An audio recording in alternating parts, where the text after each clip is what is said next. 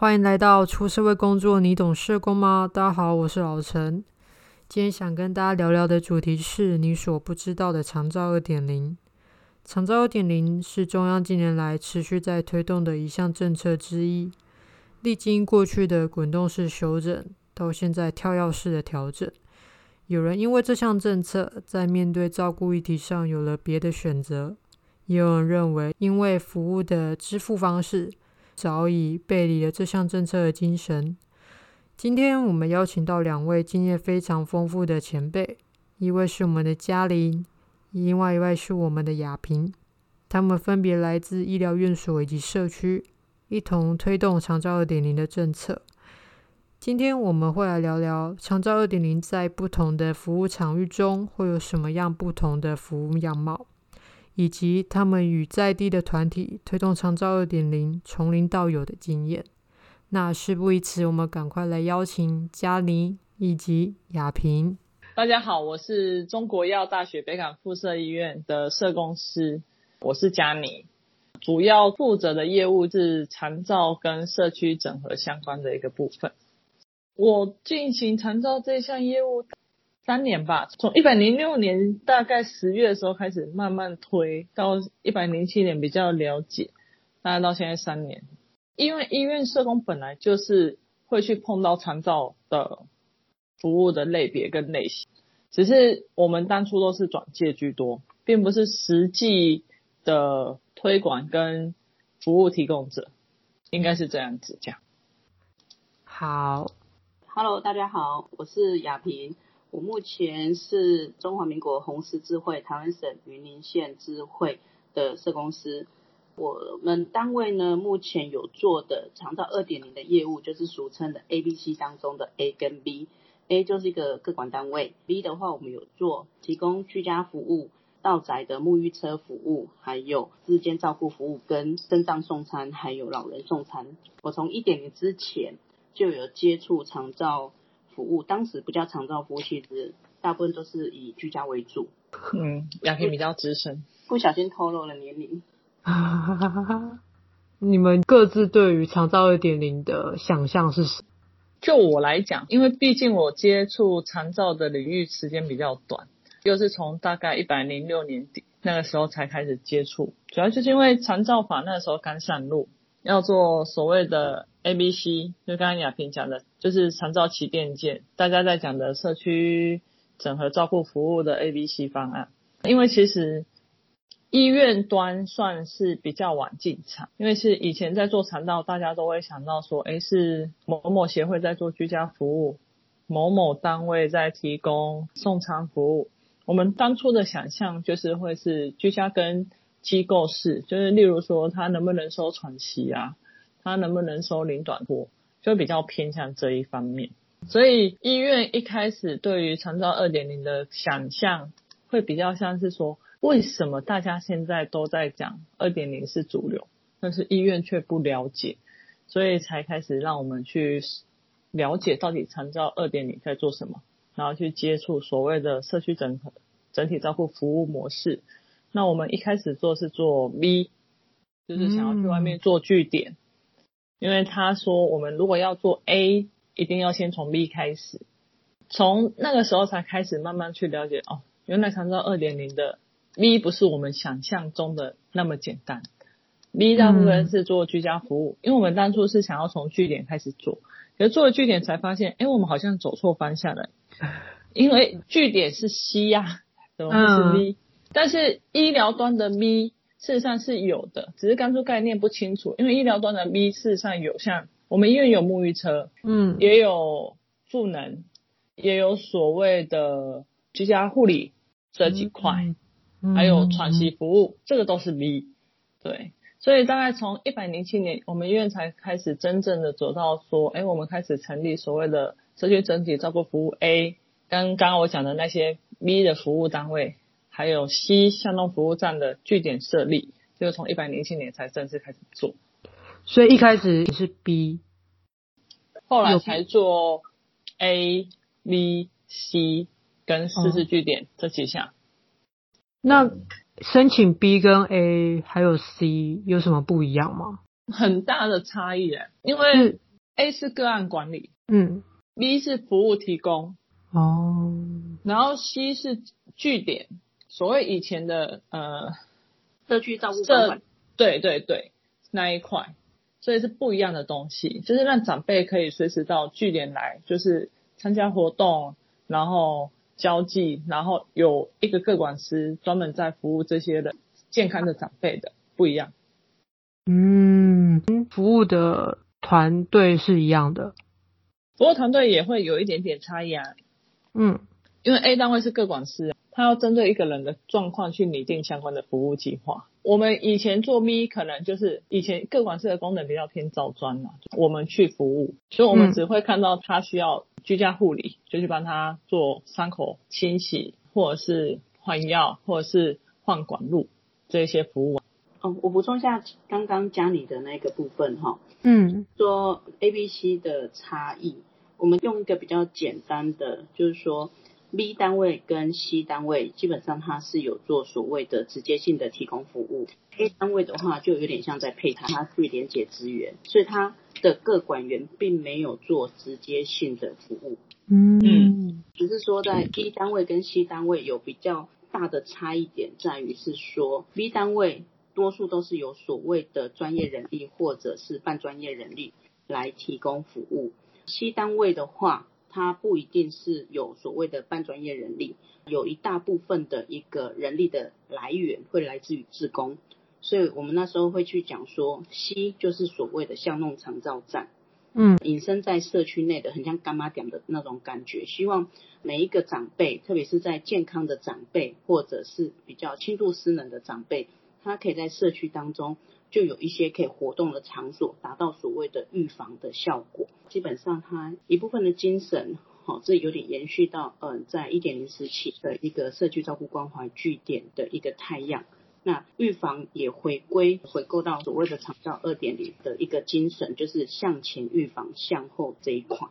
哦，所以雅萍一开始都是在做 B 的内容。对，我们单位在云林县算是第一波，除了示范计划的单位不算以外，我们算是第一波的 A 单位。在我之前的工作经验，还有现任的工作经验当中，都是以所谓的 B 单位为主。C 单位的话，因为我们单位以前是呃辅导关怀据点的这项业务。嗯，了解。那针对医疗体系跟非医疗体系，在长照二点零的服务面向跟特色有什么样子的不同？嗯，我觉得就医疗体系来讲，我们医院其实在推动长照二点零里面会本质一个重点，它会倾向说，我们就是要发挥医疗专业，以全人照顾的方法，不管它从健康到衰落到死亡，它就是一个流程，其实要顾好它的一个。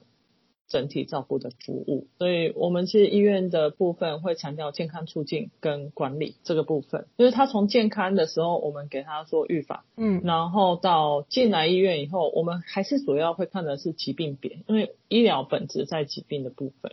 进来之后，我们比较会去强调说，哎，他的血压、血糖跟健康管理，各管师提供的服务会比较偏，可能当然也会现在会去着重到所谓的居家服务，但是也会脱离不了，就是会去看一下说，哎，我们可不可以帮他做一些监测指标，嗯，甚至到家访的时候，我们也会去看一下他的数据，都会比较偏医疗端去看呐，就是会看的是说，我各管师去家里以后，发现他血压、血糖不稳定，或是有一些疾病的状态。可能会建议他是不是要就诊。那就诊的时候，如果有什么问题，我们可以帮他做一些疾病资源的一些连接，会变成这样子。所以，我们自己在西据点的课程部分，也会比较偏健康促进的部分，跟医疗管理的相关的一个部分。那我们的长辈认知他的一些身体健康状况，有由这一块去切入，是我们的特色的。那亚萍在非医疗面的部分，非医疗面的部分的话，长照二点零的一个状况，呃，因为在长福法当中已经有开放了一些，比如说营利组织，甚至学校也都可以进来去承办长照的一些相关业务，啊，在 B 单位的这一个部分。那所以在非医疗体系这边，我大致的个人的一个想法就是会大概拆成两块。嗯，块就是原本长期来提供所谓的 B 或者是 C，好，就是所谓的嗯，可能关怀据点。好，这一块服务的一个单位，那另外一个层面就是会去看到说它是由盈利组织然后进来成立为长照机构的这些单位。那这两边的比较不一样的特色是说，一般长期提供的大概就是所谓的非利组织，哦，就是我会讲说，比如社团法人呐、啊，或者是财团法人，或者是这些呃民间的一些单位。那这些单位来讲的组成跟原本的宗旨使命。好，会跟这个公司行号来成立的又会不太一样。那在服务的提供，他们很以我们单位来讲，我们就可能会比较重视说，跟这个规定的服务提供以外，资源连结上面是一个蛮大的一个重点之一。就像就是当个案没有办法去解决，可能有财务面的问题，或者是其他面问题，也曾经有政府他就会讲说，哎，难道你们非利组织没有办法去协助他连接到？资源来去让这个个案获得更好的照顾吗？可是他这种话可能就比较不容易去跟这个所谓的公司行号成立的长道机构去讲，因为在我们一般人的认知，公司行号的一个长道机构，如果说以他们原本的一个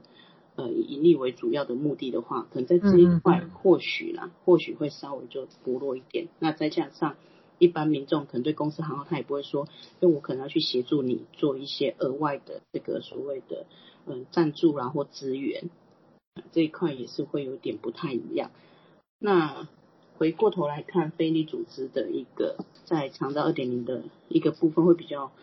弱的部分，就是可能会是在医疗体系的资源上面，哦医院来提供的话，哦相较是会比较弱一点。可是在所谓的社区连接上面。呃，可能就会是它的一个很大的特色。哦，所以如果是非营利组织来从事这项服务，也是会跟他的可能是组织的背景，或者是他章程比较着重的那个面向啊，对，也会有所影响。是。那如果是一般的公司行号，如果是以盈利的面向来看的话，有没有一些例子是可以更清楚的说明说这个差异在哪里？如果以我们自己曾经遇过的经验，嗯，说、呃、在呃派案的过程当中，呃，非营利组织跟所谓的盈利组织成立的，盈利组织它就会比较考量到说，比如说这个案它到底是不是呃我们所谓的好不好做啦。好或者是说它有没有达到一定的经济成本这一块的一个考量上会嗯比较多一点点。好，那非利组织的话，可能就是会有一个本身就是呃机构的一些宗旨啊或使命，或者是长期被外界的期待，就觉得啊你就是非利组织啊，人家不做的不好的，或者是说有问题的，你们是因为你们就是非利组织，所以你们必须也要去提供这样的一个服务。比较没有办法去，当你要说 no 的时候，那就有点有违一般的外界的期待。这也是我觉得是在食物在推动上面是有一些一些差异的。嗯，了解。好，就是长照二点零很重要的是，就是服务流程不中断，以及甚至做到社区的预防。那在医疗体系以及非医疗体系是如何去执行这个部分的？我觉得就医院来讲好了，优点啊，其实很多社区的非营利组织，他其实会担心所谓的个案管理量的问题。为什么？因为他们可能要自己去开发资源。可是医院的相对优势就是，通常会到医院住院的病人，其实有很多人他是有长照的需求的。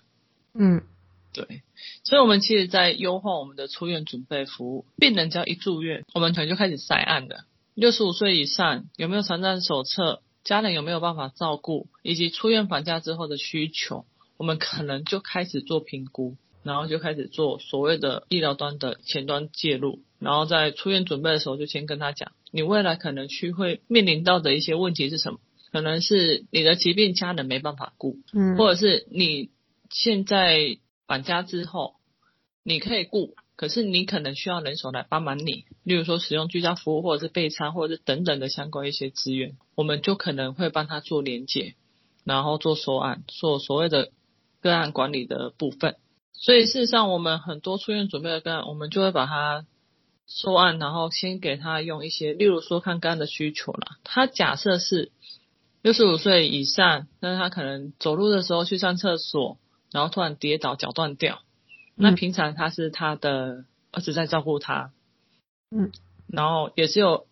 儿子跟媳妇跟他住，可是两个人都要上班。住院的过程中，可能儿子媳妇都一直要请假来照顾这病人。嗯，那出院之后，其实会面临到一个问题，他们有没有办法在家照顾这个长辈？可能是有困难的，所以我们就会可能初诊就要先帮他衔接到喘息去。让他伤口愈合的好一点，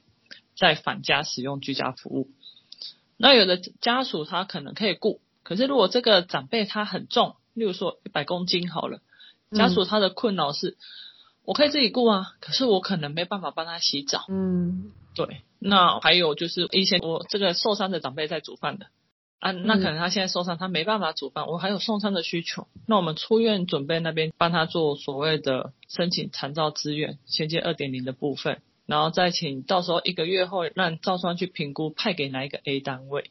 嗯嗯嗯，这样子。然后当 A 个管师介入做后续的评估，再去确认一次。那你在之前使用服务的过程中，你觉得好还是不好，还是想要调整哪一个部分，就会再去跟他们再确认。目前的服务使用上有没有问题？有没有想要增加的部分？如果想要增加或调整，那我们再帮他做调整，来达到所谓的这些的服务的流程不中断。但是当然，医院会有一个困扰，就像刚刚亚萍讲的，嗯，我们那是我们医院呐。现在很多医院开始做所谓的 B 单位是居家服务这一块，可是我们医院是没有居家服务的，所以有时候是我们把个案要 pass 出去的时候。我们的期待是三天内让个案获得服务使用，嗯，可是这个时候我们医院就会遇到一个问题，有的 B 站位他就会说，哦，你太临时了，我没有办法提供服务给你，嗯，对，我们要去连接附近可以的居家服务资源，或者是送餐的资源，或者是家托，或者是喘息的资源，才能让这个服务可以真正做到不中断，而且关系要够好，嗯，他才愿意就是哦。今天只要是中国医药大学北港附设医院的各管师或出院准备打来，没问题，三天马上给你。服务。对，可是因为像雅萍他们比较不会有这种问题，因为 A 个案就是他们自己的，嗯，拿居服也是他们自己的，嗯，对，他们也就会自己内部有办法比较好去协调这一块，嗯。那刚才有提到先使用喘息后接居家服务的部分，所以我们一开始评估的时候，这两项服务就会先一起给吗？还是说就是先以喘息服务做申请，后续再请照专在评估的时候再加一个居家服务？原则上，我们的出院准备就会先去。花一点时间了，大概有时候要花一两个小时的时间去跟家属还有个人去解释，然后澄清他们的问题，就是像社工的处遇过程一样，就是做 SOAP 的部分。评估完之后发现，哎，我知道你的需求是什么，那我也跟你讲，那你要不要用？如果你觉得先喘息后居家服务，或者是他只是要协助沐浴，那我就是依他的状况先跟他讲，嗯、然后他 OK 了，我就帮他上网去申请。然后让招商去审核，原则上是可以一开始在出院的时候就多帮他讲他未来可能需要的服务是什么，我们就会先把它打在系统里面。嗯哼哼，了解。当然会有一个问题，事实上我们做到现在遇到的一个问题就是，因为出院准备遇到家属，第一个很多时候不是主要照顾者来的时候是照护员，哈。第二个家属太多人，不同人，嗯，好，这是另外一个。第三个可能是我们也没有去家里看过，所以有时候想象跟实际看到的一个状况又不一样哦，这个都是问题。所以事实上，有的居家服务单位就会跟我们抱怨。哎，我觉得你怎么没有帮他你什么什么什么什么服务？嗯，可是我们没有去家里看，那民众的概念可能也不是非常清楚啊。嗯，当我们在跟他讲所谓长照二点零是什么时候，他还跟你说我怎么知道长照二点零是什么？你在跟他解释服务的时候，他还说啊这个太贵我不要，或者是他用了他又觉得，尤其是当病人还有病人家属没有病识感的时候，这个很多，他都会跟你说，我就说嗯，我们的评估是你可能回家的时候你没办法照顾，因为可能阿嬷八十公斤。阿公五十公斤，我说阿公，那你没有办法帮阿妈洗澡，你要不要用居家服务？没问题了，我可以。他就是坚持他不要用那几项，他只要用宋仓，嗯、那你能怎么办？好，你就尊重他。可是等到回去之后毕张会就会说啊，阿公他们阿公阿嬷家的状况怎么样？你怎么会没有用？可是有时候是介入之后，他不要用，就算你已经跟他解释的一次、两次、三次，还是有他的坚持在。嗯，对，所以不同角色跟什么时候介入，看到的需求都不一样。对啊，因为可能像我刚刚讲的那病人，好了，他可能回到家里要真的要帮他老婆洗澡的时候，他才说啊，原来我真的需要有人帮我老婆洗澡。会这样，嗯，对，嗯，然后才会再启动另一项服务的介入。那赵庄跟未来的 A 个管要再去重新拟计划的部分，嗯，这样会造成重复评估吗？嗯，应该是说我们长照二点零现在就是在重复评估了，我觉得。你可以听听雅萍的想法。好啊，亚萍，你觉得呢？应该是说原本的出服的一个用意啦，是希望是说病人在出院后，可以在很短的时间内就能接受到长照服务。因为我们都知道，特别是刚出院的病人，其实像刚刚江你说的，家属要去照顾他，常常会是一个很困难的事情。你不管是术后，或者是说，哎，你可能大病初愈，他所必须要去注意的照顾或营养，甚至附件等等相关的一些照顾的面向，比之前他健康的时候还必须要去特别的注意，或者是需要有一点点的专业的技术。那这方面说家属很难去 cover 这一块，那所以会希望在出服，就是说他出院之前就做好相关的评估跟申请。出院后，可以在最短的时间内把这样的服务给衔接上。那等这个比较急性的接衔接上之后，哦，一个月后，他就可以转到原本的长照二点零的系统里面，再由照专跟 A 管这边再下去做一个进一步的一个可能又更细节，或者是说面向更宽广的一个服务来提供这样子。所以我想，原本是一开始的用意，嗯，但是在实际的一个操作面上，还是会有一些困难点在。以家属的立场，但每个都希望说，哦，服务最好，我明天出院，明天马上就可以怎样，服务就到家，对不对？哦，明天就有人来帮我洗澡，明天就有人来帮我备餐，我可以赶快去工作，我家属可能就需要工作了，因为我可能在住院期间，我就常已经常常请假了。嗯，啊，但这是家属的期待，可是一个服务单位因应这一块的部分的话，就呃有点困难。第一个，今天就算好评估说，哎，他可能假设九月二号要出院，可是突然呢，九月二号在或九月一号在快要出院的一两天，又发现可能我的身体状况有点变化，可能要延到九月三号或九月五号。嗯，他的一个确定日期有时候会稍微有一点更改。那在比如以居家服务为例的话，第一个，你的在短时间内你要去协调一个服务人员来去提供服务，本来就不容易。然后如果又再加上时间又一直在变化的话，那是一个很大的困扰，呃，尤其现在全国都是大缺照顾服务人员的情形下，其实本来在排班上面就会比较没这么的容易排班跟调班。嗯嗯嗯，所以这在实物操作面上还是多少会有一点点困扰的，呃，跟这个难处这样。嗯，那如果真的就像刚刚提到的那一些服务的确没办法衔接，那我们会怎么建议民众？基本上的话，应该说所谓的接的定义，如果说今天说回来的第一天马上就需要，那这样的困难度会比较高，可能就是在以如果一个 B 单位的角色就会变成是说，哦，原本可能你要两天内没办法，那我可能。可能需要再多个两天或三天，尽量把人手给调整出来。这一个部分的话，有些服务的做法，可能它就是第一个，但是家属他自己的照顾，可能就延续到后面。然后第二种就是说，他如果愿意全自费的话，还有一种是照顾指导员，嗯，那是可以去指导家属。去怎么去照顾这个，在某个短期内或许也可以去发挥到功用。然后有些他，比如说在医院住院的时候，也许会有聘请成本级的一个照顾的人力，那是不是可以再延续个一天两天？这也是一个方式之一。服务呃真的没有办法如期很快速的接上的时候，那有迫切的需求的状况下，其实这些都是可以去参考的方式之一。嗯，那在针对说，其实，在非医院体系在推动长照的部分，就像刚刚佳妮说的，因为我们却没有医院所谓的病人，他可以直接，比如说有失能状况，他可以直接去观察到，甚至直接就是很容易就会变成说，哎，我可以直接来做这个协助。嗯，通常这样的一个非医院体系的，社区是一个来源之一。好，那也许会做类似策略联盟或者是社区的一个单位的连接。社区里头其实有像志工，他们在做关怀访视。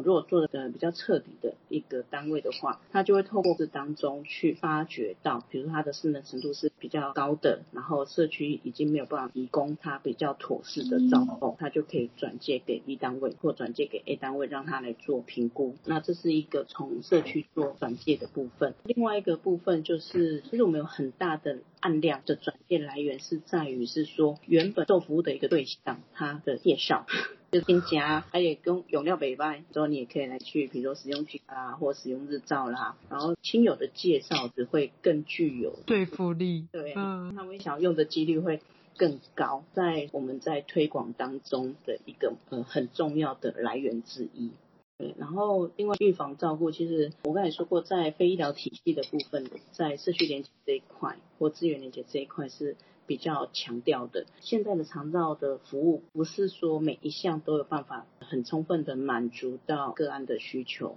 我们就会尽力，比如说，呃，是不是当地是有这样的一个所谓的社区照顾关怀据点，或者长青食堂，或者是西据点等等的一些服务单位。那这些服务单位的量能如果是充足的，我们就会适度的结合，让他去补充原本 B 单位服务的不足。我举一个例子来说，比如说一户这个长者家，他申请居家服务，这个居家服务呢，可能基于也许经费的考量，或者是说他在整个评估上面，可能是被评估上面是呃需要洗澡什么，但是我们再去。过程当中发现他可能有一点点需要人家陪伴的部分，需要人家偶尔三不时去跟他关心一下。这时候我们就会去连接当地好相关的一个施工团体，或者是说我们的刚才提到的一些据点服务，让一些志工可以在非居家服务时间，是不是可以进来去协助关怀这位长辈，去补充不一定有办法每天或无时无刻都到府提供服务的这样一个状况。那这样子的话，就可以把 B 单位跟 C 单位整个的服务是串联在一起。嗯，所以也是连接其他的资源来补足现行的服务不足的地方。对，因为除非我们自己单位你全部都包了，有 A 有 B 有 C，嗯，而且是在每一个地区都有这样的一个服务。但是我想现在应该没有一个单位会说他在所有地区都有 A 有 B 有 C。对啊，对，他还是必须要去做。跟其他的外单位，然后做适度的一个友善的连接，才有办法让各个地区的一个需要者都可以获得适度的满足。嗯，因为我过去啊协助个案的时候，面临到使用长照有一些状况，就是说，第一是可能他们经济就是有困难，那他可以组合的服务就比较少。嗯，那再来就是说，像刚刚有提到，可能他住的那个地方非常的偏远，也没有服务单位可以去提供服务。就算现有的资源团队，可能也不符合他们的收案标准，也是会没有办法使用长照。如果说他本身是所谓的长照个案，就是有长照需求的话，嗯、原则上不会符合。目前长照的特约单位的一个收案标准，这是要先去厘清的。除非说他本身是可能他有失能状况蛮严重的，但是他已经聘请了，比如外籍看护工，那他当然是不能再去申请我们长照服务的照顾服务类的服务，因为他已经有使用了外籍看护工。嗯，对。那如果说他有长照需求，应该大部分啊，我认为应该说大部分都是可以进入到所谓的收案的一个标准，所以没有服务单位不会是个问题。像之前就是送餐服务，可能就是刚好那边没有送餐的单位。哦，那迟迟就没有办法去连接这项服务，仰赖的可能就是里长或者是他的邻居，但是这部分当然也这个服务不可能很稳定嘛。嗯，对，那会有这样的状况。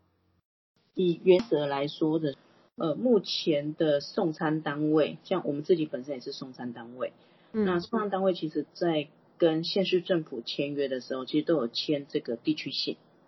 嗯，如果说是需要去仰赖里长或者是邻居，呃，就像你刚才说，可能他太过偏远，那个地方可能是没有自工可以送餐。嗯，好，那有有可能就会委托邻居或者是委托里长。来去做常态性的协助。那如果说单纯只是，并非是一个委托的一个关系，而是单纯只是说，呃，这一户长辈可能他是一个，感觉他可能比较有这样的送餐的需求，但是他就像你刚才讲，你也许他是不符合，哦，那不符合送餐资格，那这里头就看，那或许他本身自己就有一些资源，所以他才会不符合。嗯。所以才会变成额外去拜托说啊，里长可能偶尔去帮他送个餐，或者让他吃个营养一些。嗯，因为基本上现在送餐的资格，你最基本的你就是要独居嘛，或者是类独居之类的。因为就是等于你就算可能双老独居啊，双老同住，那因为你的另外一半或同住者他是没有能力去帮你备餐的，这都是基本的一个要件。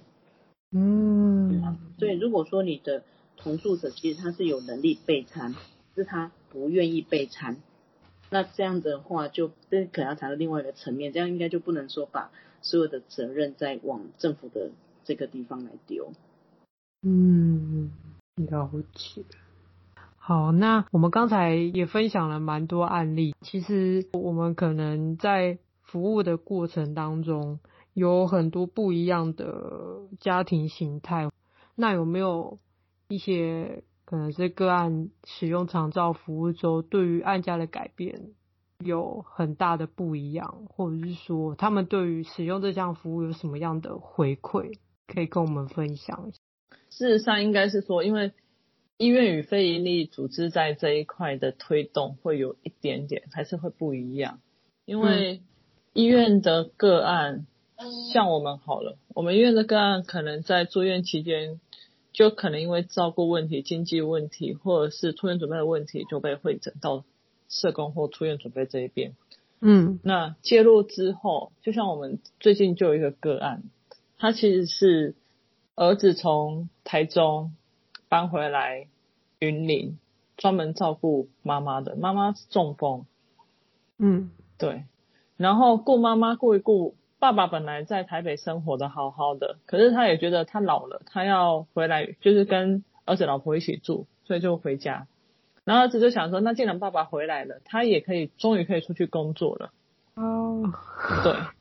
本来是这样想的，很完美啦。嗯，但是像那个爸爸回来之后，才发现怎么怪怪的，因为他儿子就会发现说，我爸爸八十几岁，可是本来很好啊，回来之后发现走路会偏，会晕，会会不舒服。然后他们也都没有不觉得怎么样，就让他继续生活在家里面。结果回家才三天，就跌倒撞到头，变头部外伤，啊，然后住到医院来。他那个时候他儿子，他是因为照顾问题会诊社工的，原因是因为儿子就跟护理人员说：“我一个人顾两个人是要我去死吗？”因为护理人员要求他在医院照顾病人。啊。但是护理人员没有去问到他说，他可能当初会回来的原因就是要照顾妈妈，嗯嗯，或是顾爸爸。当初爸爸还有可能是要变照顾者，对，是这个原因，就变成爸爸住院，妈妈中风在家里，然后又被护理人员要求要在医院陪爸爸，他他整个他也崩溃，他也是说我到底要怎么办？那我顾我爸爸，那我妈妈怎么办？嗯，那我如果过了我妈妈，那我爸爸怎么办？对，其实真的这种案例会很多。那其实不了解长照的人，或者是不了解服务资源的人，那可能他会没有想到说，那他有什么东西可以解决他的问题？对，对，所以像那个时候我们介入之后，我们就去跟他讨论嘛。我说那其实病人在医院相对安全，那我们也会去评估他的状况。我说如果你真的妈妈她现在算是中风嘛，可是已经中风一两年了嘛，有残障手册嘛，嗯，那是不是要先使用残障资源？嗯，那他专门离职来雇妈妈，我在想说，那他之前是不知道可以使用，所以就离职雇，还是觉得残障不够用？嗯，对，所以我们本来是跟他说，如果这样子，你要不要先使用喘息服务，让妈妈有人雇，不管是家托也好，还是机构喘息也好，至少在这一段期间，你可以安心在医院顾爸爸。嗯，对，就是解决掉他其中一方的照顾问题。嗯，然后后来他的做法是说，好，那他可能申请居家服务加零短托，哦，嗯，然后让妈妈先有人顾，然后他在医院顾他爸爸，因为他也不用请看护，又不用多花钱，嗯，然后等到出院的时候再申请爸爸的长照服务也申请，就一起用。嗯、那像他的状况，我们评估是属于高风险的家庭照顾者，所以我们也收案了，嗯、也转给我们家照的社工。嗯，就去关怀他，是不是他后续还有其他的需求？因为一个人顾两个，又没有工作，他本身就有一些风险性的存在。对，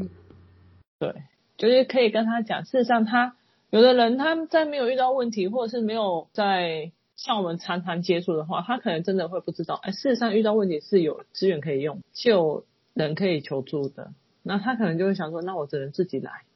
那自己来真的能怎么来？他有时候他也他也会跟你说我不知道，走一步算一步啊。嗯，他每次都跟你说走一步算一步的时候，就是护理人员就会打电话跟我说，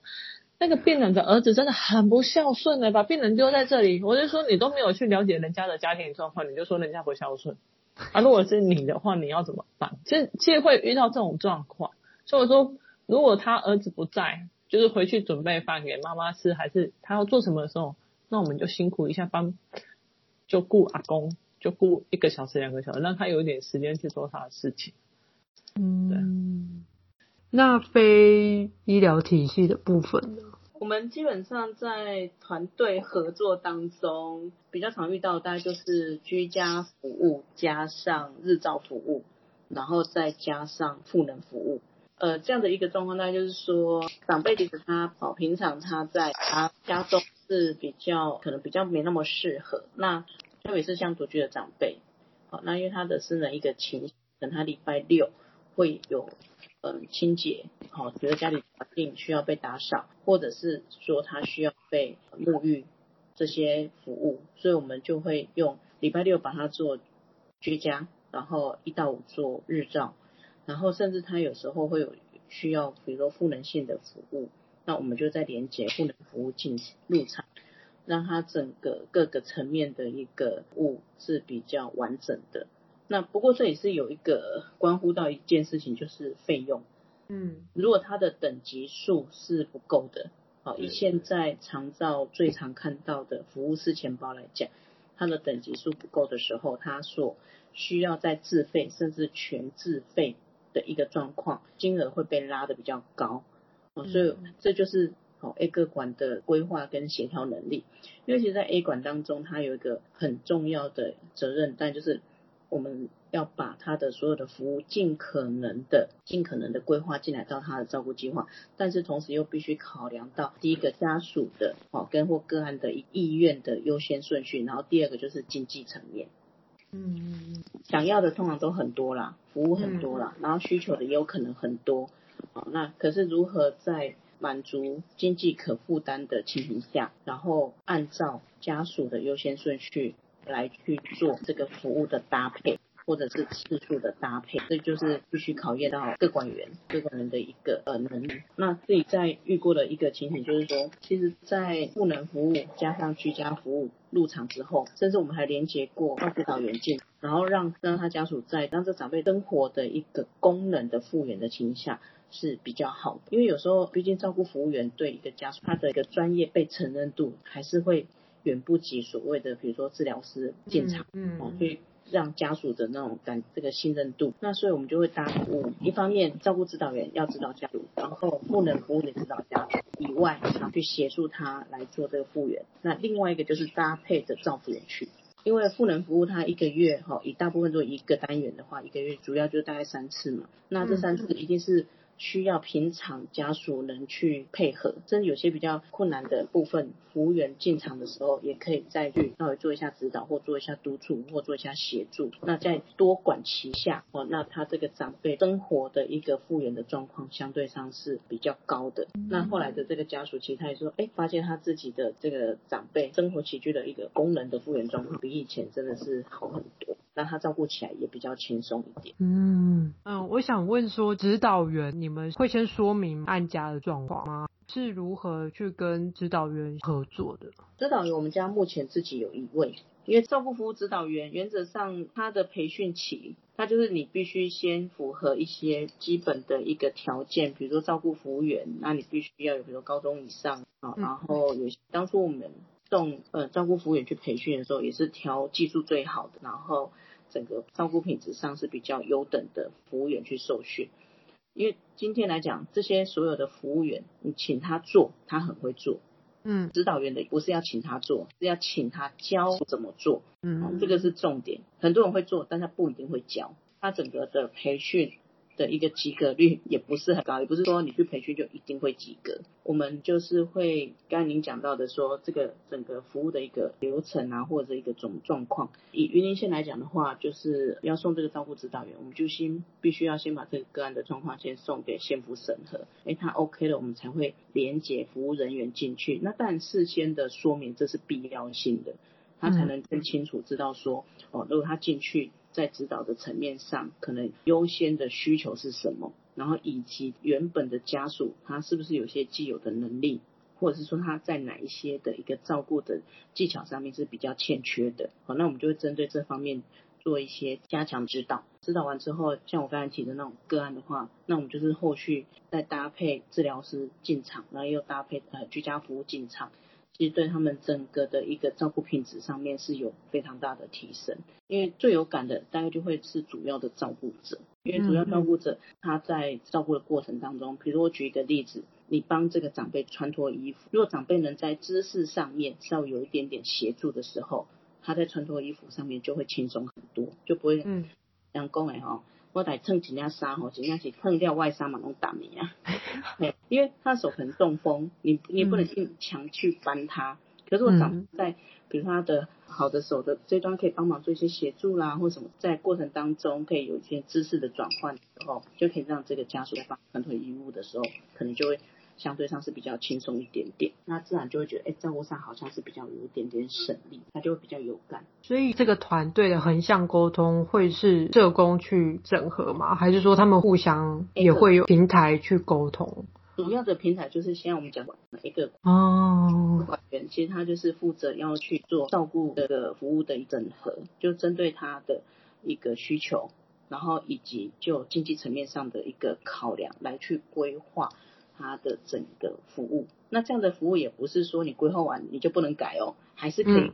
因为服务进去有可能它有变好的时候，哦，如果改善的时候，嗯、那也许改善完之后，赋能就不需要再入场了，那可能就比较针对一些他比较日常生活会比较需要的。一个服务项目来再来进场服务，嗯，对，X 管必须每个月都要去做呃定期性的追踪，就说哎，比如说服务项目的使用上面有没有什么做调整，或者是服务单位之间可能呃有没有什么呃需要做一些协调啦，或者是说改变项目之类的，嗯嗯。那刚才其实也听到很多在推动上的不容易嘛。那你们觉得说现在长照二点零最大的推动的困境是什么？困境其实还有几项，应该是说政府的政策现在是一直在改变，跳跃式的政策，不是滚动式的，是跳跃式。所以事实上我们在拟定服务的过程中。之前他可能像我们的病人，压疮的病人，他有伤口，独居老人，嗯，他需要有照护员去帮他换药，嗯，可是因为经过我我也忘记是什么原因，这可能亚萍比比我清楚，那是什么原因？啊，反正就是经过解释之后，BA 一期不能做。对，就是病人要换药，去诊所换，叫居家护理师去家里换。嗯，就是照服员就是不能帮忙协助换药。可是这个病人他就是独居老人啊，他可能他需要换药的地方在他的背部，在他的尾骶骨或者是他的后脚跟，他可能不能弯腰，他但是他有换药需求，他也不方便外出。但是因为服务的政策修正，这个东西就不能做了，会有这样的问题。那也会像所谓长照二点零，你刚刚也有讲的，事实上台湾已经算福利很好的国家了，我会这样觉得。但是一定会有一些人，他可能他就是没有在福利的资格里面，那他有需求。嗯，在这样的情况下，我们也只能尽量多帮他连接可以用的服务，让他可以，例如说一些非正式资源。或者是一些协助他尽量取得到长照资格来使用这些服务，但是在推动的困境上，我觉得主要的是因为很多的东西还在修正，也还在尝试，所以到底下一步要怎么走？嗯、我我想不管是医院端还是非营利组织，还是正式的一些盈利单位，他们其实都要去思考这个东西到底有没有办法做长久，跟怎么做才可以把自己的服务品质用得好一点。而不是有时候政府当然为了维系它的品质，一直在搞评鉴，一直在搞考核。那这个事实上有时候会变成我们的困境，因为服务人员他会变成在忙于形式上的工作，就会说，哎，这个东西好像又要填表，今天要填 A 表，明天要填 B 表，一个月要填三张表。那有时候回报的单位一下是社会处，一下子是卫生局，就是你有一一个东西。要回报很多单位，然后要去追。那可能各管师我们本来的期待是各管师去专心服务于他病人，做好他服务病人的品质。那个是我们自己要自己单位主管要去追的啦。那不不可避免的部分。但是当然你也会遇到业界有很多人，就是他不会去配合嘛。嗯嗯嗯。对，那所以政府要来查嘛。可是相对的变成服务真的很认真做的人，他也要去配合他的来查的。所以我们就变成。我们其实我们也要去做一件事，就是 A 单位要去追 B 单位。例如说，我就要问雅萍说：“哎，你们这个病人为什么三天内不能提供服务？”嗯，我们还要写缘由，我们要一个一个去追。那用完之后还要去问服务品质，那你觉得用的好不好？那 B 单位可能也要去跟服务单位去讨论品质。所以现在的一个问题在于，病人像我刚刚跟你讲的那个病人好了，他使用长照，他用使用家照。所以有谁会打给他？B 单位会不会打给他？会。A 个管会不会打给他？会。家庭照顾服务的各管社工会不会打给他？会。照专也会打给他。到后来他就是混乱了，你是谁啊？他就会说同一个问题为什么问那么多次啊？你到底要干嘛？他们会这样跟我问。他说：“那你今天又是谁？”我说：“我是他们的主管啊之类的。”对，就是你会觉得有的时候吼，当然啦，多个管是有个管的好处。但是相对的，就是当太多个管事都在里面的时候，大家都会觉得这个不是我的，那个不是我的，我好像不用做到那么多，就会变成我怕未来会变互推。嗯，就是合作合作，我觉得未来大家会真的是看单位的一个规范跟属性，但是计划的部分会希望接下来是稳定而持续的，而不是一直在变动，否则接下来会导致很多单位就想假设好了。其实这几年一直有在说师资共造、师资据点，连社区 A、B、C 本来都说 A 单位本来有补助人事费，现在变成没有补助人事费。嗯，对。那未来到底还没有 A 计划的部分，其实我们也不知道。那如果真的没有了，那说真的，那病人何去何何从？你也不知道，因为你已经服务他一年、两年、三年了，可能当然还会继续有，可是有的服务可能就会被就会跟你说，哎，那。没有啊，那你们做喽，因为以后没有这个计划了。对，那会导致医院会去评估到底要不要再做这个东西。因为我们医院其实有一度很想要退场 A 单位，可是不补人事费，说真的，那专业人力从哪里来？因为其实医院现在做 A 单位就是在亏钱呐、啊，所以我才会跟你说，我们医院为什么有一度会想说，那干脆不要做 A 了好了，因为没有人事费，那你就要多收个案。可是你当个案。我们现在是一比一百二，可能一比一百二就可能是不赚不亏的一个状态。可是当我如果是非营利组织，我到底划不划算？那如果我是小医院，那我到底划不划算？那我要不要叫各管师干脆一比两百五，那我才会赚钱？可能你的品质就会是一个问题。嗯，对，所以政策的不稳定会导致我们在推动服务上面会有不确定感。嗯，会有这样的状况。有，那非医疗体系的部分呢？如果是比较从各种层面来看，其实也不谈到底是不是非医疗体系这个议题来看的话，嗯，跟佳妮讲的一样，其实有一个很大的问题在品质控管。嗯，因为像我之前刚刚讲的，政府的开放了营利组织进来，它也对非利组织。带来的很大的冲击，但第一个就是开始非利组织要注重管理，因为以前非利组织就是说，就是爱心嘛，最从最原始原始的时候就是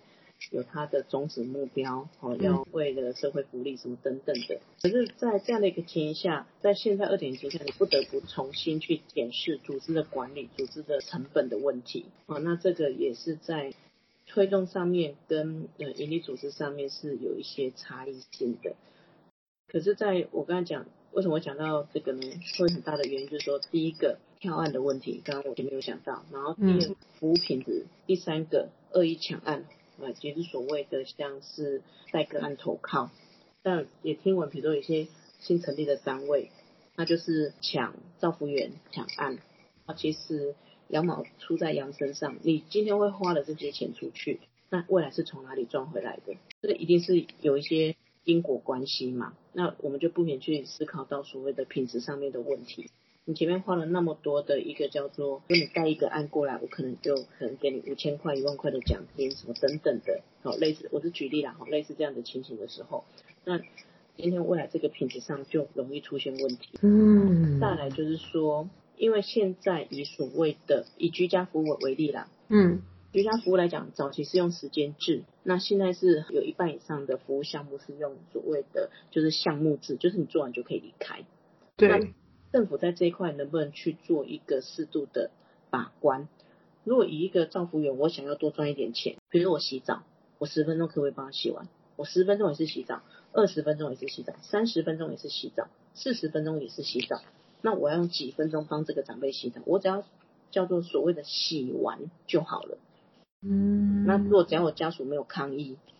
那我是不是十分钟我干脆就十分钟把它洗完？我是可以赶去下一家，或者赶快去做另外一个服务。这个过程当中的一个安全风险、一个品质的管控到底在哪里？嗯嗯，哦，这个也是政府最近也开始有意识到的一个议题。这个就是目前应该也算是政府也正在努力的做一些防堵的一个动作了。然后再这个就是说。所谓的布点，嗯，因为刚刚其实也提到说，比如说比较海线或者比较偏乡，嗯，山区这些点愿意投入资源的单位，公司行号相对上是比较少的，嗯，那像以我们自己来讲，我们做的是台西区，就是所谓的海线的乡镇，嗯，我们服务的四个乡镇完全没有镇，全部都是乡，然后整个疗园是比较宽广，对，那再以云林县为例的话，六大区里头，我们相愿意投进来的这个单位，大家都会评估啦。投进我必须要花更高的成本，因为第一个这边人力的聘用不容易，你可能相对上必须要提供他一些诱因，他才可能会更有意愿想要投入到这个所谓的偏乡的服务。因为我们就开玩笑，我们就曾经一个专业的伙伴来到我们这边不到一个小时，他就说他不要做了。因为他说这边怎么鸟不拉屎，乌龟不上岸，怎么这么偏僻？哦，对。然后我们有遇过，因为我们那边海边嘛，就是说护理师来，然后跑外面跑个两趟，不到一个礼拜，他还说他不做了，因为风真的是太大了。那刚好的时间点又是刚好是比较风大的时期，所以他在整个的地理环境上面跟整个资源上面其实比较没这么的充足，所以在这一块的话，政府其实应该是可以做一些。管控，比如说有些县市政府他也许会做说，如果你想要在资源丰配区成立单位，嗯，那你你就要到偏乡去，也要一起成立。嗯，或者是说资源比较饱和的地方，或者比较充足的地方，其实已经有很多单位进来了。如果还有新的单位进来，就请他就到偏乡去做，不是说完全没有去做一些控管，就是你想要做哪一区你就做哪一区。甚至也遇过这样的一个单位，是他一做就是哦，我全县我都要做，可是实际上他可能就只有就挂个名在那边，那你就会导致在服务派工上面，他常常就会变成是一个派工派不出来的单位，因为他那个在那个其他地区就完全没有工，对，那我们就会搞不清楚，那你政府干嘛跟他签这样的约？对啊，你是不是要去检讨一下，为什么他其他地区完全派不出工来？对，所以这个我觉得在这个所谓的点的设置上面。政府可能也是需要做进一步的一个控管跟规划，是的。然后当然有刚才讲的，就是支付制度的一个状况，其实早期也会发现，为了抢案，也是有四处说，比如说，哎，服务费，比如说你的自付额啊，哦，那你就是减免啊，或者是说就不用付啊，哦，那这样的一个比较恶性性的竞争，其实也是我们比较。不这么乐见的啦，真的实物现场 第一次听到用拉客对来抢案的方式提供服务，真的已经离这个政策当初的那个精神好像有段距离。嗯，因为我们去思考，其实如果就商业的角度，其实我不觉得他有错，因为我就是一个行销的手法，我行销策略，嗯、我要先把客人抢到，我在前面可以试出一些甜头。或者是说我为了要抢工作者，其实业界也会有那种挖角啊、猎人头啊、谈条件啊，其实这个都业界我想都是常常可以看到的运用的手法，只是在呃这样的一个长照服务长期下来是比较少会用这种模式，因为早期都是所谓的委托或者是标案对。模式来做，讲究的都是品质，就是你一个定额的费用，那你就是做的叫做品质，你要做到一定的标准。哦，所以就不会有听到太多这种比较商业性的一个竞争的手法。嗯，那那一样就是我们常会讲一分钱一分货，这个商业性的手法如果用的太过粗糙，那的这所谓的一分钱一分货，那个货就是服务的品质嘛，会好到哪里？嗯，嗯，这是针对在 B 点的部分。那但针对 B 点的部分的，我个人也会有一些看法啦。就是说，像早期 A、B、C 刚推动的时候，其实它是继社区照顾关怀据点之后，又推出一个叫做西点的香农长照站，就觉得它是一个蛮叠床架屋的一个政策，而且花费了许多的费用，而且把所谓的社区照顾精神给抹灭掉。早期在做关怀据点的时候，其实它里头搭配了很多的是要把社区内。然后就是我们说用社区的力量来照顾社区有需要的人，所以它大部分的成员都是来自于所谓的自工。嗯、那辅导的机制，你让这些社区的组织的这个团体可以让它比较有结构性来去提供服务，甚至可以去帮他们去做呃教导他们去做所谓的资源的联系，怎么让这样的服务可以呃永续去发展。可是当西点这这个呃业务上来的时候，就比较开始全面性的补人力，可是他很多的都是一个非社区性的团体，就突然哎空降下来，或者他对这个社区其实是不了解的。那空降下来之后，因为有补助人力，所以他也不一定说一定要大量的运用志工，他就有一个人力来做一些相关的，不管行政面啊，或者是说服务执行面，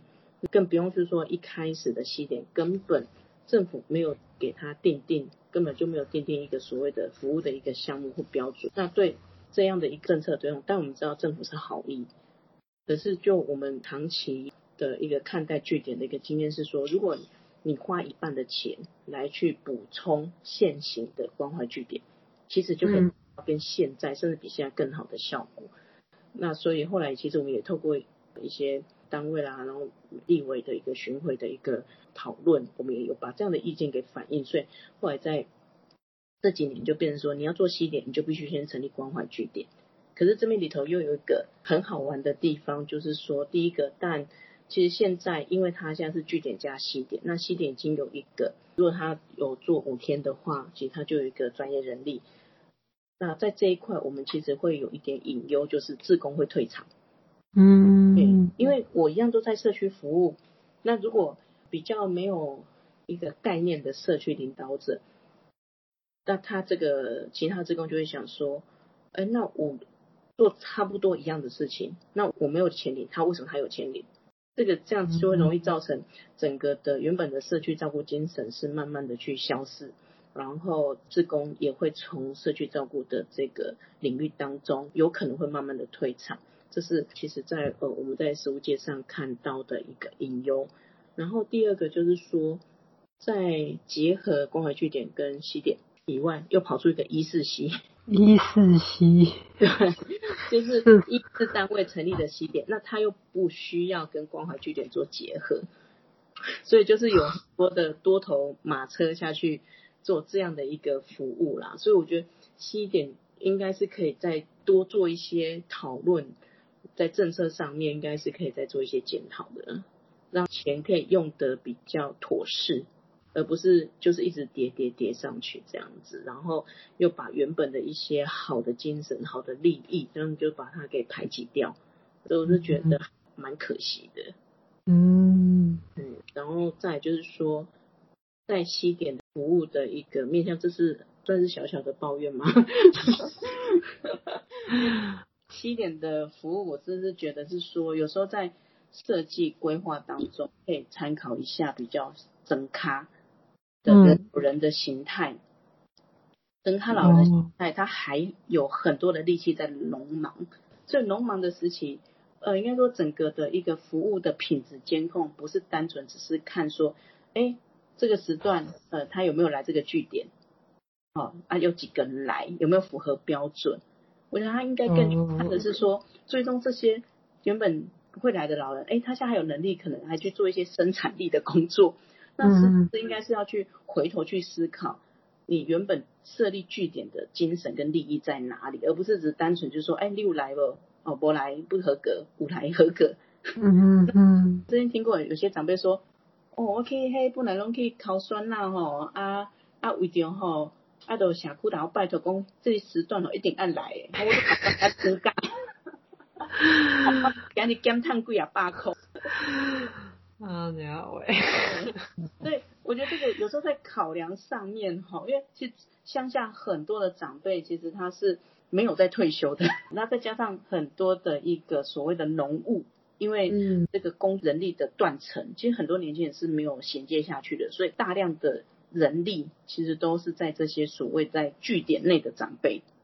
嗯，对，所以我觉得这个是在在据点服务的一个品质管控上，我觉得应该可以做一些呃比较适度的弹性，或者是说要考量到他，比如说他是不是可以提供呃提出一些独特性的一个作为，而不是单纯就说量就是量。但我知道以政府单位来讲，量是最好管理的，可是这样子说很可惜，社区应该有它的特色。应该要因地制宜，不同社区有不同的心态啊。嗯，我觉得政府的可以下原则指导期就好，但是里头的一个实际上各的一些维许的弹性还是要有。嗯，了解。好，那想要请教两位，就是对于未来长照的推动有什么样子的规划吗？或者是有什么新的？想法吗？其实医院在推动长照政策这一块啦，会希望越来越慢慢的去把所谓的真的长照二点零这一块，真正能落实到社区服务，真的可以服务到民众身上。就像刚刚亚萍讲的，其实医事西的概念，我们医院又跟其他医医事西他推动的一个想法是不太一样。对，有的医院它是被迫。做意式吸的，嗯，对，因为政府一开始在推吸的时时候，就是要部件点，要先冲点的量，嗯，但是量不一定好冲啊，那谁最好叫？医院，医院最好叫，所以医院就被尽量好尽量去做一吸的部分，所以很多医院其实或多或少都会去做一式吸，那它的模式就会跟香农服务商一开始的社区关怀据点那个服务不一样。那你说你未来的长照期待是什么？我觉得是要看每一家医院的量。嗯，我们医院我觉得未来还是不会想要让他去做居家服务这一块。我觉得因为居家服务事实上它有居家服务管理的专业，因为不一定要去碰，可以去跟其他社区资源网络做连接跟盘点就好了。嗯嗯，不是永远就是，当然啦，所谓的服务一条龙是我们的想法，就是希望全部 A、B、C 全包，什么都做，嗯，最好沟通连接。可是往一个方向想，如果什么都医院自己做，那别人要做什么？也不用把自己放的那么伟大。我觉得本来就不用，而是我们可以把透过别人可以做好、做满、做足的部分，我们去跟人家合作。然后去做到所谓的社区所谓的共生跟创生的一个部分，就大家互相的把服务品质做好，然后看怎么去做这一块的资源整合。就是我今天我有服务，我有问题，我就知道可以找哪几家 B 单位。嗯，对，那大家一起把服务品质搞定、搞好就对了，就是让民众真的可以解决他的问题。因为很多资源就像自工的资源好了。或者是居家服务的资源，在地社区生根久了，它一定有它社区的连结性。就像有的西点为什么他做不起来？社区发展协会的理事长跟村长理念不合，你要叫理念不合的人怎么样去把一个东西做好？所以我觉得未来的长照一样啊，医院去评估自己可以做的量能，可以帮让我们想要的病人做哪一些更好的东西，或许是团团体家务。也或许是日照，或许是所谓的去机构化还是机构化，因为我觉得各有好坏。但是怎么样把病人顾好，我觉得这个还是医院目前未来的走向啊。可能远距医疗这一块会变成我们长照二点零未来的主要的方向。但是怎么样跟其他单位做资源串联，这个也是方向之一。因为我觉得不要东西都留着自己做啊。我我我我其实不相信。全部都要自己做，到底可以做多好？那个那个品质一定会有差异性。嗯嗯嗯。好，那亚萍的部分呢？以我们自己单位来讲啊，会比较倾向就是说，我们刚才有讲的一条龙，但是我的倾向是 A B 一条龙。嗯。啊，就是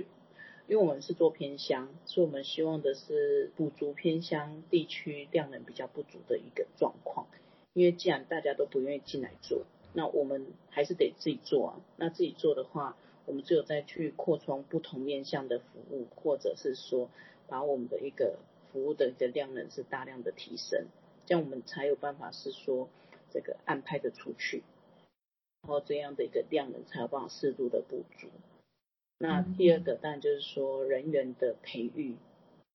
对，人员培育才。啊、呃，但就是在推动长照上面，才比较有机会能去做品质上的一个提升或者是控管。嗯，另外刚才讲困境，比如说跟现在的盈利组织进来的话，是管理层面的一个能力增加，可以适度的去呃降低好非盈利组织长期以来不是以成本优先的这种状况，因为你没有竞争力。那你就很容易去容易被所谓的盈利组织给淘汰掉。那呃原本的一些宗旨什么反而是没有办法去适度的发挥。那再就是策略联盟，就跟像你讲的哈，不管各单位的一个友善的串联，因为服务这么多项，真的不可能是一个单位给你全包起来做了。真的。对，那我们比较擅长的地方在社区，那我们医院端就可以去跟。邻近的医院去做结合，然后引进他们的医疗的资源，那我们可以释放出我们的社区能力。我觉得这样的一个策略联盟上面的一个合作，比较容易去达到嗯对个案的一个上的满足。那感觉佳宁跟亚萍说未来规划方向是是可以互补的，就是 医疗端做好现在有的，那其他。需要跟社区这边做连接的，就做一个串联。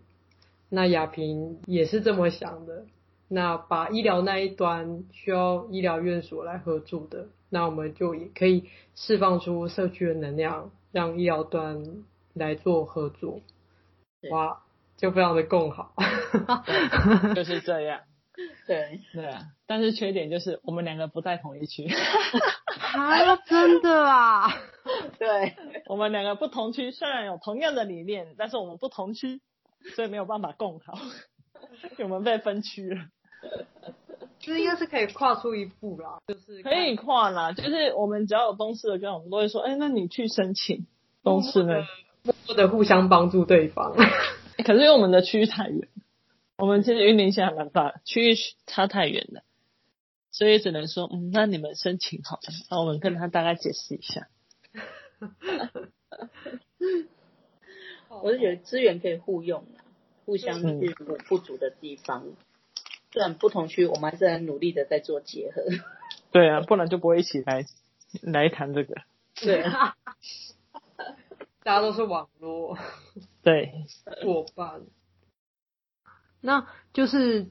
医疗端还有一个是那个师资共照跟据点嘛，刚才只有稍微的提到。那佳妮这边有没有想要再多补充的部分？师资共照跟据点的部分，我是觉得啦，其实目前师资共照这一边，我们医院是有在做个案管理，应该是说吼，其实我们同样是医院的个管师，就是有人会觉得说，师资共照个管师比较好做，为什么？因为他不用去到家访，他只要做疾病追踪跟管理的部分，所以。期待就不一样，薪资可能一样，但是有个案不同，因为 A 个管要跑加法嘛，嗯，然后要不断的变更计划，一直变更，对不对？那师资共照各管师他比较多的是医疗资源的转介跟评估，还有关怀。嗯，对。可是相对到做到现在，我们就会觉得说，可是只是这样做算各管师吗？所以你知道吗？师资共照各管师他的案量，因为政府有 A 个管师进行案量的管理，他就说一个人最多做到一百五十个。可是对师资共照并没有要求，你知道吗？一个各管师你要做五百个也随便你。然后对我们各管师就会说，我我一分一通电话打一分钟，跟一通电话打三十分钟，你觉得品质一样吗？不一样，一样都一样都是不一样。所以事实上，共照要做到什么样的模式，其实我们一直还在做调整，到底要做到什么程度？嗯，对，因为其实对医院来讲，他就说，那你是当然越做越多越好，因为医政府并没有管管，嗯，并没有要求。那我们自己内部会自己要求，那自己内部要求的时候。你又要他做的好，又要做的多的时候，他就会反弹了。就是说，虽然我不用去加反，但是我要做的也有很多其他的事情。嗯，对啊，所以到底人数多少比例是合理的？我想那个我们都还在做评估，而且它的内容到哪边，嗯，家属的支持到底要不要做，也是我们还在评估跟思考。因为失智症的有时候打电话给失智症，我们虽然是做共照个案管理，可是你打过去，到底失智症接电话的是谁？还是你你关心的是失智症的个案，还是他的家属？很多时候是家属有压力，嗯，他的个案可能因为他现在的哀嚎，他的疑心病，他的问题，他都会说没问题呀，然后家属接到电话就开始噼里啪啦抱怨了。半夜不睡觉啊，偷东西啊，打外劳啊，觉得有妄想啊，嗯，那怎么办？怎么处理呀？对，就变成要花时间去卫教家属，怎么办？怎么沟通？怎么互动？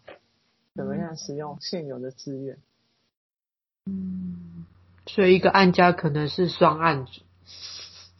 对啊，所以我们为什么后面会做家照？就是因为 A 个管有的家庭有需求，共照的家庭也有需求。所以我们才会再多做一个计划。嗯，对。那据点的部分，事实上，师资据点做到现在啦，我觉得失智据点它有它的好处。嗯，因为可以协助很多有失智症的患者的家人，等把失智症的患者送到据点来，然后参与服务，减缓他的失智症的状况。这这个是非常，在我们到自己目前在评鉴考，我们四个据点，四个都是优等。有很大的一个成效，因为我们自己也做研究，我们发现确实他的失智状况有他的失智状况比单纯用药的，或者是完全不用药也不参加据点的，或者是只参加外面巷弄服务站的，就有给他公餐，但是其他他没有在做认知促进课程的，嗯，事实上我们的退化的分数可能就是这一年两年，很多失智症的患者，可能他一年他就开始从轻度变中度，然后重度。可是来我们据点的，来来了两年的，他可能都还是在维持轻度的状态，或者他把这个据点当做他家了，就是每天就要来。前阵子下大雨，要不要来？他们还是要来，就会变成这样。我习惯去这个地方，这个地方对我连结性很强，又支持我。嗯，对。可是有一个缺点，缺点就是政府的补助当然不会到够。嗯，对。因为政府其实他一年他补助的经费，因为我们的点好了，一个点如果做到六个半天，就等于三个整天，加人事费的话，就是整个点下来的话，大概补助一百万。那你一百万够不够？扣掉人事成本，就四十几，快五十万。所以现在五十万要用一整年。那你材料要不要钱？什么要不要钱？长辈来，都还有租金。电费这些哩哩杂杂，到底要怎么样去管控这个费用？所以事实上，我们之前本来想要收费，那政府说你是据点，你就不能收钱。嗯。可是我说我想要带老人出去玩，啊你就有你的预算去让他们去玩。嗯。就是想要做一些创新，但是可能要么就是吃医院自己的，我他去跟我们主管说，哎，我这个是创新方案，医院先出钱。但医院也不会每次都想要出钱，你知道吗？嗯，对。但是政府又不让我们去跟民众收费。那其实有一个部分，我会觉得他会跟一个东西冲突，叫日照。嗯，日照去要钱啊，他是 B 单位啊，他可以跟政府请服务费啊。嗯，可能来据点是政府就给你一笔钱，你做一个个案，你做十个个案跟做六到十个个案是。A 方案，十一到十五是 B 方案，所以你服务只要十一到十五，你就是拿 B 方案的钱。嗯，对。那你说这样的话，你就变成你要么就是都玩不花钱的，可是你玩不花钱的，你品质会好吗？我其实有时候我会觉得 这个都要看。然后各管事的能力比，一个失智据点各管事，我们是一比十五个长辈哦，可是你知道日之行日照它是一比六。一个少服务员比六个，诶，还是他会认为是说程度啊？说真的，我们据点也有程度不好的来，我们后来都劝退了，真的不行就劝退，因为真的照顾不来。但是对民众来讲，去据点不用钱，去日照要钱，我当然去据点啊。嗯，所以有的时候变成大家就想说，我可以去据点就去据点，而且据点的品质也比较好，老师也比较多。嗯。对，